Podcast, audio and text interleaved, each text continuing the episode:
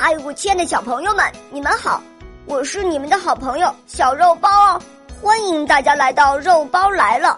今天肉包会带给大家什么故事呢？赶快一起来听吧！喵。风和太阳。有一回，风和太阳吵了起来，他们在争论谁的力量大。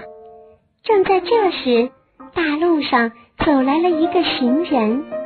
于是，太阳提议说：“我有个主意，谁能让这个行人自动脱衣服，谁就是最强大的。”这个主意真不错，风马上就点头答应了。他让太阳藏在乌云后面，自己先出场。风鼓足了劲儿，开始拼命吹。可奇怪的是，行人不但没有脱衣服。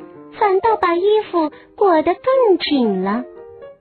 风越是吹得厉害，行人就越是裹紧自己的衣服。不到一刻钟，风累得气喘吁吁，仍然徒劳无功，只好垂头丧气的退场了。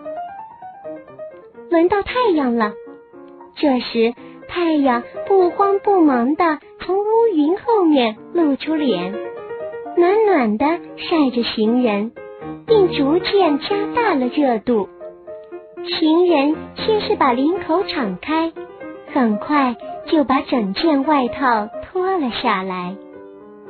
这故事是说，有时候劝说会比强迫更有效。